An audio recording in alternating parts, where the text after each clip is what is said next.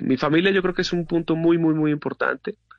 Eh, este fin de semana que me quedé por Bogotá me gané una gripa, pero también me gané muchos abrazos de, de mi familia, de, de, volver a ver a mi abuela, que ya tiene 92 años y, y, que está, pues ya, no sé en qué momento, pues nos va a abandonar, ella está todavía muy bien, pero, pero como te digo, son ciertos momentos que, que trato de, de mantener en un lugar muy importante para mantener también los pies sobre la tierra en esta carrera que también tiene muchas adulaciones y, y muchos momentos donde uno muchas tentaciones donde uno se puede llegar a perder. Sí, y llega un punto donde como que le fluye tanto que se empieza uno a volver loco, ¿no? ¿No? Es como que ya, ya es la Sí. fama y, y, Sí. y- y- y tiene que ser muy cuidadoso porque si no ya se, se, se enloquece y empieza a hacer pendejadas, ¿no? Así mismo es. Así mismo es. Sí. Entonces, bueno, hay que respetar la profesión, como te dije al principio de la entrevista, Claro. también hay que respetar esta profesión con toda. Bueno, eh, nombró usted a sus hijas. Matilde y Josefina le cambiaron a usted la vida, eso es discutiblemente. Totalmente, totalmente. Desde que llegó Matilde, mi primera hija, y luego con Josefina he sentido un amor inmenso eh, por la vida, por, por ese eh, sentimiento de familia, eh, de ser también de alguna manera un mentor, de que ellas sean también como mis profesoras día a día, donde van controlando también mi felicidad, mi paciencia, todos los extremos que pueden jugar con el corazón de uno de arriba para abajo y uno siempre va a estar ahí queriendo darles lo mejor. Entonces, eh, eh, vivo muy feliz de, de la familia que he conformado, de lo que he ido poco a poco logrando con mi carrera para que ellas también vivan eh, en este mundo de la música y, sepan también que lo que me dedico lo hago con todo el amor por ellas y dando pues también un poco de, ejemplo a, las nuevas generaciones de que sí se puede tener una familia y, vivir también de una carrera tan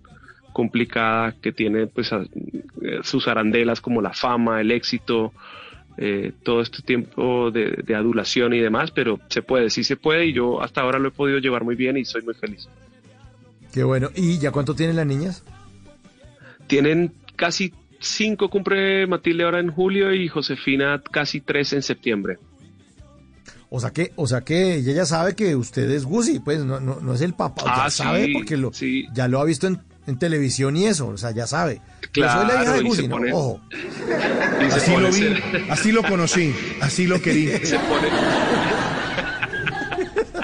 y se ponen celosas cuando cuando alguien se quiere tomar foto conmigo entonces Matilde me agarra la pierna así fuertísimo como no te tomes una foto con él que él es mi papá pero pero entiende también que cuando me voy de la casa y me voy con la guitarra en el hombro sabe que voy a cantar entonces me dice vas para un concierto déjame yo te escojo la ropa entonces me ayuda a escoger la ropa me ayuda a empacar y ella ya sabe que cuando me voy de la casa es porque estoy en este en este trabajo y me encanta que ya hoy en día pues tenga mm, ese raciocinio que cada vez que agarro un avión es para esto.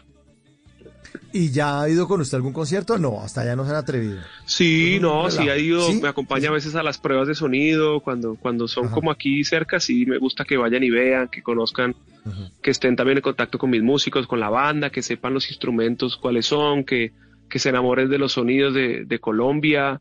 Me encanta que oigan un acordeón, que vengan aquí al estudio, porque además tengo el estudio aquí en mi casa, entonces entran a ver las canciones, se ponen a saltar. Cuando yo veo que ellas saltan cuando les pongo una canción nueva, quiere decir que la cosa va por buen camino. Entonces, sí, sí están muy vinculadas con la música, con el baile, les encanta bailar y, y- y yo creo que eso hace parte también del vivir aquí en la costa, que son como, somos como más, más alegres y mucho más sueltos, más descomplicados y, y creo que van a tener una muy buena infancia.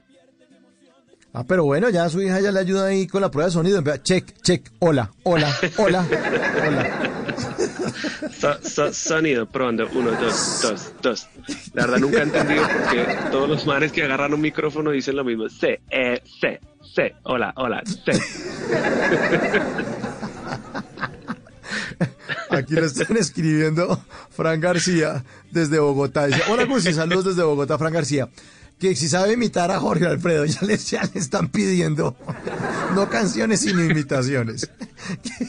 No, Jorge Alfredo sí Ah. se lo dejo a Camilo Cifuentes, que es el, el papá, el papá de ese man, sí lo imita perfecto. Buenísimo. le tiene, le tiene todo y, y, y le habla de Inés María y le habla de los Todo, hijos y todo, todo, todo, todo, todo. No, es un Muy muy bueno. crack. Muy crack. Bueno, como usted que es crack, con esta canción también al lado de Gracie y Mike Vaya, esta canción se llama Locos de Mente, suena en Bla Bla Blues.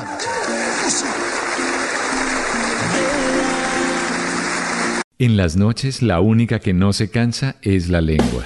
Por eso, de lunes a jueves a las 10 de la noche empieza Bla Bla Blue con invitados de lujo. Los saluda Guillermo Novelli de La Mosca. Les habla Alexander Ospina, Te Amo Hijo TV. Los saluda Maru Yamayusa. La Josefa Chivatay. ¡Ay, papá! Saluda Eddie Herrera. Tema es lo que hay. Claro, puro bla bla blue. Muévanse pa bla bla blue prácticamente. Con buena música, con historias que merecen ser contadas, con expertos en esos temas que desde nuestra casa tanto nos inquietan y con las llamadas de los oyentes que quieran hacer parte de este espacio de conversaciones para gente despierta. Bla bla blue. De 10 de la noche a 1 de la mañana. Bla bla blue. Porque ahora te escuchamos en la radio.